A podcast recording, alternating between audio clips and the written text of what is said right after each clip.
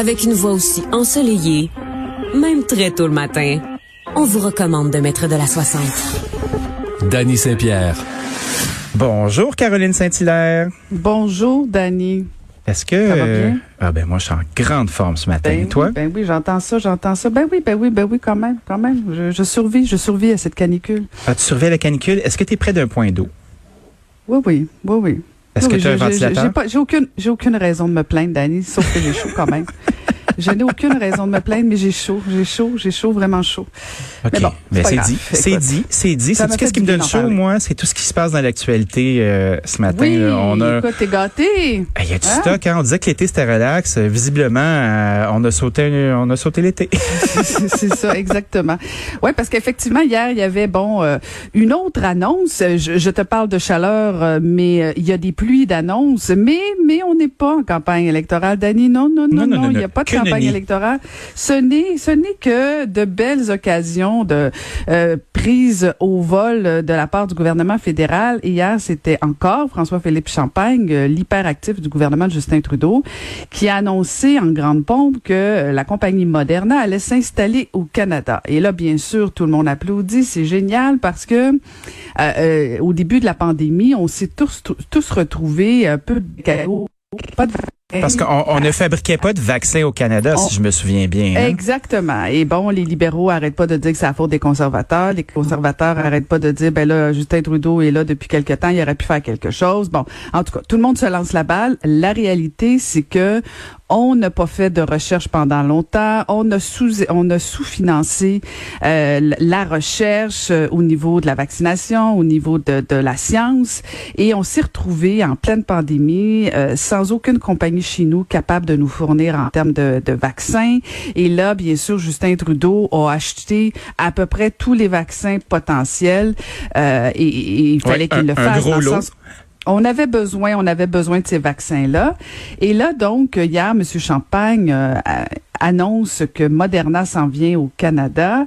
Et hier, Varda et moi, on l'a reçu dans notre émission. Puis, tu comprends, moi, Dani, euh, je, je, je suis très contente de savoir qu'une compagnie comme Moderna s'installe au Canada. C'est toujours une bonne nouvelle quand une compagnie choisit euh, de venir s'installer euh, dans une ville, dans une province, dans un pays. Habituellement, c'est toujours une bonne nouvelle, sauf que des fois, c'est intéressant par souci de, de transparence de connaître un peu euh, les tenants et les aboutissants de cette entente-là.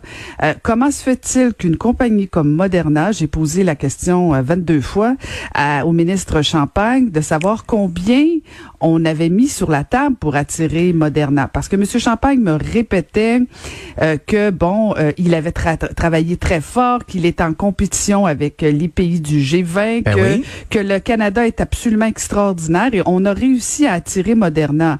Mais moi, j'aurais voulu savoir qu'est-ce qu'on a mis sur la table pour les attirer. Et là, M. Champagne refuse de nous dévoiler ces informations-là au nom de la concurrence avec les autres pays. Parce qu'il faut comprendre que les gens, là, quand ils sont dans un bid comme ça, là, comme on dit en bon français, puis on l'a vu avec, euh, on essayait d'avoir le siège social de Google à un certain moment donné, on essayait d'avoir beaucoup, beaucoup, beaucoup de trucs comme ça, c'est que tu crées les conditions économiques favorables pour que l'entreprise puisse se déplacer ici, puis en échange, tu te refais avec la rétention des bons salaires dans ta région, puis c'est donnant-donnant, puis qui en profite, la région pour les bons salaires qui sont là, mais surtout l'entreprise qui y voit un avantage économique.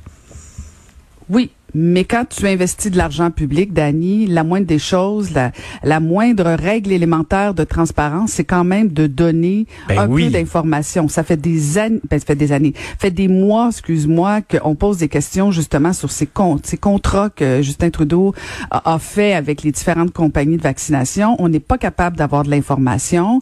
Et là, on attire une entreprise qui, soit dit en passant, là, on est bien content que Moderna, Pfizer euh, ait développé un vaccin. On applaudit tous euh, cette belle solidarité. euh, temporaire euh, et euh, nouvelle euh, des, des grandes compagnies pour trouver ce vaccin-là, euh, tant mieux. Mais la réalité, c'est qu'il y a eu quand même beaucoup d'investissements d'argent public pour trouver de- un vaccin qui a des retombées essentiellement privées. Euh, bien sûr, tu vas me dire, tu devrais être contente, t'es vacciné, donc on s'en sort collectivement. Oui, mais il y a du monde qui se met de l'argent dans les poches. Et là, on est content parce qu'on applaudit que Moderna s'en vient On, on ne sait pas où exactement. Euh, on sait que ça va être d'ici 2024 euh, et on sait surtout pas à quel prix. Moi, je veux savoir combien on a mis sur la table pour attirer une entreprise comme Moderna qui va, entre autres, euh, probablement venir en compétition avec une entreprise comme Medicago, qui est une entreprise au Québec, qui essaie aussi de développer un vaccin pour la COVID, euh, qui essaie de développer d'autres vaccins pour d'autres maladies. Donc, ce que tu me dis, c'est que cette entreprise qui va arriver ici en grande pompe avec des avantages certains va entrer en compétition avec euh, la recherche qu'on a mis sur pied, nous, à la maison? Ben on le sait pas. C'est ça qu'on n'est pas capable de savoir, euh, Dani. C'est quoi c'est quoi les euh, les règles qu'on c'est quoi les avantages qu'on a donnés à Moderna? Parce que quand Monsieur Champagne me dit en entrevue, Dani, j'invite les gens à l'écouter euh, l'entrevue au complet là, par euh, par rigueur. quand on me dit que on a été les meilleurs en compétition avec les autres pays du G20, je comprends qu'on a du talent, je comprends qu'on a une belle région, je comprends qu'il y a plein de d'avantages à s'installer au Canada, mais faut quand même pas être innocent. Là. Je veux dire, une compagnie comme Moderna s'installe pas au Canada euh, parce qu'on a des belles rocheuses. là. Hein? Nos montagnes rocheuses. Ben, D'après moi, Moderna a eu des avantages. Un des avantages euh, qu'a accepté de dévoiler M. Champagne, c'est de dire que on leur a garanti un minimum d'achat de vaccins Bon, c'est une chose, mais euh, est-ce qu'on a euh, mis un peu d'argent sur la table? Est-ce qu'on a donné des avantages au niveau du terrain? Est-ce qu'on a garanti des subventions? Est-ce qu'on a garanti des prêts? Comment se fait-il qu'on n'est pas capable d'avoir toute cette information là Est-ce que c'est au nom unique ou non seulement de la transparence, euh, au nom de la concurrence, pardon, ou si on a fait cette annonce-là un peu euh, euh, expéditive, un peu euh, rapidement, parce que on s'en va en élection et qu'on voulait euh, faire de bonnes nouvelles comme ça, parce que c'est quand même étonnant, là, Dani, on sait même pas où Moderna va s'en aller et, et on sait même pas à quel prix. Et hier, on l'annonce comme une grande bonne nouvelle.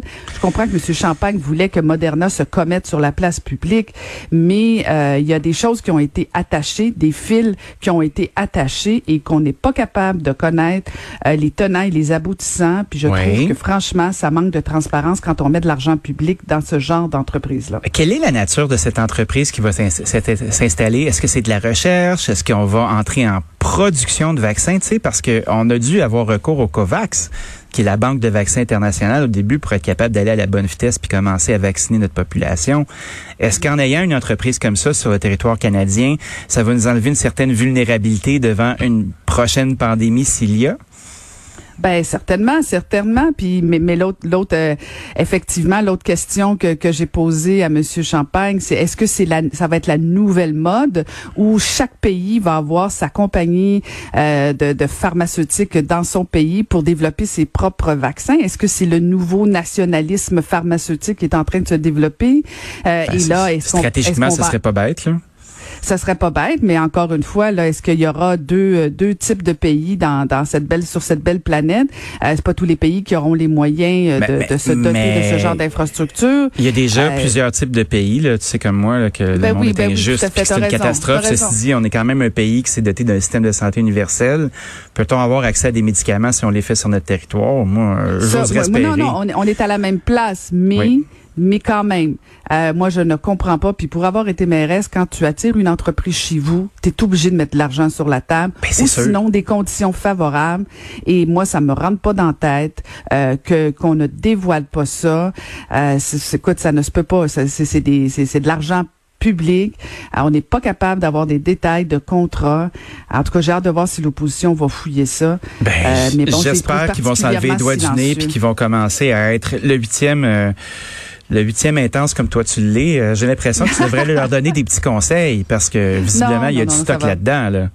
Non, non, non, tout à fait. Non, ça va, ça va. Un qui a peut-être besoin de conseils, Dani, c'est peut-être Jean-François Robert. Ah, quand même. Euh, grosse journée aujourd'hui pour le ministre de l'Éducation, 11h15. Euh, grosse journée et fort possiblement une dure journée. On en a déjà parlé, toi et moi, Dani, parce que bon, il y a une opposition redoutable avec euh, les trois les trois femmes de l'opposition, Véronique Yvon, Marois Risky, Christine Labrie, qui l'attendent de pied ferme. Les syndicats aussi, je sais que tu as parlé avec Mme Scalabrini. Tout à fait. Bon, les, les syndicats s'indignent, l'opposition s'indigne parce que euh, il y a toujours pas de lecteur de CO2 dans les écoles et ça sera pas de toute évidence avant la mi-décembre.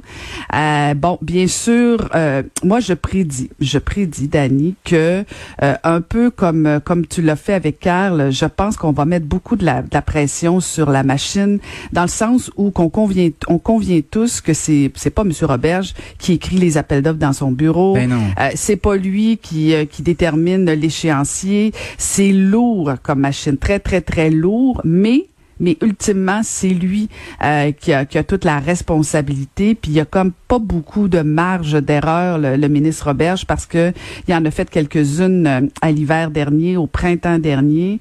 Euh, on comprend que c'est pas lui qui a fait les appels d'offres, puis on comprend que c'est immense, là, 90 000 lecteurs, 48 000 classes, euh, 48 000 classes, pardon, euh, 3 000 écoles. On comprend que c'est énorme comme comme travail, mais quand on promet euh, que les écoles, que le monde scolaire sera prêt pour l'automne et qu'on livre pas la marchandise, on peut bien euh, mettre la pression sur euh, les fonctionnaires, sur l'appareil, puis sur tout le monde entier. La réalité, c'est qu'il y a une personne qui est imputable, c'est le ministre de l'Éducation. Alors j'ai très très hâte de voir euh, son, son, son- sa motivation, son comment il va justifier ce retard-là. J'ai très hâte de voir ça. Caro, toi, t'es euh, t'es politicienne depuis quand même un bon bout de temps. J'étais. Oui, t'es plus active aujourd'hui, mais ton cœur est encore là, puis je le sens battre à chaque fois qu'on discute. tu sais.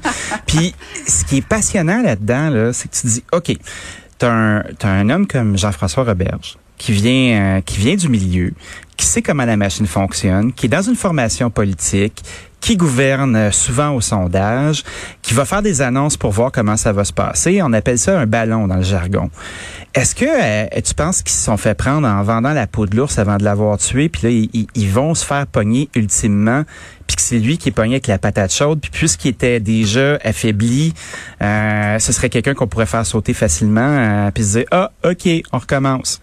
Tu vois ce que je veux dire? Ben, je pense que c'est sa dernière chance, euh, Monsieur Roberge. Je suis pas mal convaincu de ça, même si Monsieur Legault euh, a, a- euh, a une belle qualité euh, qui est fondamentale à mon avis en politique, c'est la question de la loyauté. Mais Oui. à un moment donné, tu peux pas euh, vivre avec euh, de, ce genre d'erreur-là, surtout pas dans un ministère aussi important que l'éducation. Euh, Puis tu te rappelles, Monsieur Legault en a fait une priorité. L'éducation pour lui c'est fondamental. Ben Et il y a quelque chose qui ne colle pas entre le ministre de l'Éducation et les syndicats, notamment les différents partenaires. Euh, je sais pas d'où ça vient, ce blocage-là. Je sais pas si tout est de la faute des- de- de- du syndicat. Ce serait un peu un raccourci, à mon avis, là. Euh, mais c'est probablement son ultime chance. Euh, Puis tu sais, tu- tu parles de gouverner avec des sondages. Moi, je mettrais quand même une nuance. Je sais qu'ils en ont fait beaucoup Oui. et fort possiblement beaucoup trop, mais je pense que la pandémie euh, va, va leur pardonner ça dans le sens où ils avaient besoin d'informations rapidement pour connaître un peu euh, l'état des troupes. euh, Mais c'était pas nécessairement un reproche, c'est juste qu'il n'y a Ah pas de mode d'emploi ben pour oui, gérer une pandémie. comme- ouais, ouais, mais quand on dit gouverner par sondage, c'est en soi, euh, c'est une accusation qui, qui- puis je comprends, là, je le comprends, euh, elle est légitime cette interrogation là, mais moi je pense que le fait qu'on soit en pandémie, euh, ça va les dédouaner parce qu'ils avaient besoin de connaître un peu ce qui se passait dans sur la population, parce qu'une des grandes forces de François Legault jusqu'à présent, ça a été d'être toujours connecté avec la population. Puis là, c'est difficile d'être connecté avec la population quand tu es isolé dans ton bureau, puis chacun, on est tous isolés dans nos maisons. Tout à fait. Ça a été difficile pour le gouvernement. Donc, je pense que euh, je, je, je suis prête à leur pardonner, entre guillemets. Ils n'ont pas qu'ils en, ont pas besoin de mon pardon, là, mais ce que je veux dire, c'est que je suis capable de Non, vivre avec cette réalité, mais ça pourrait pas durer éternellement. Il faut pas qu'ils en, en développent une habitude, parce que là, on va finir par se poser des questions. Mais pour répondre à ta question, finalement, je, je la vieille politicienne est là. Euh, pour répondre à ta question, je pense Tu vois, que je m'étais, je m'étais, je m'étais laissé en- entrer dans ta douce voix. Ouais, mais je pense que je pense que M. Roberge va connaître une dure journée, mais s'il réussit à, à répondre aux questions et à passer au travers de cette journée-là, il va pouvoir passer au travers de, de son mandat. Mais si euh, le moindrement on sent, on sent que l'arbre euh, plie un peu trop euh, ou on le sent un peu trop fragile, j'ai l'impression que ce, ces heures sont comptées. Merci Caroline, on se retrouve tout à l'heure. À tantôt. À tantôt.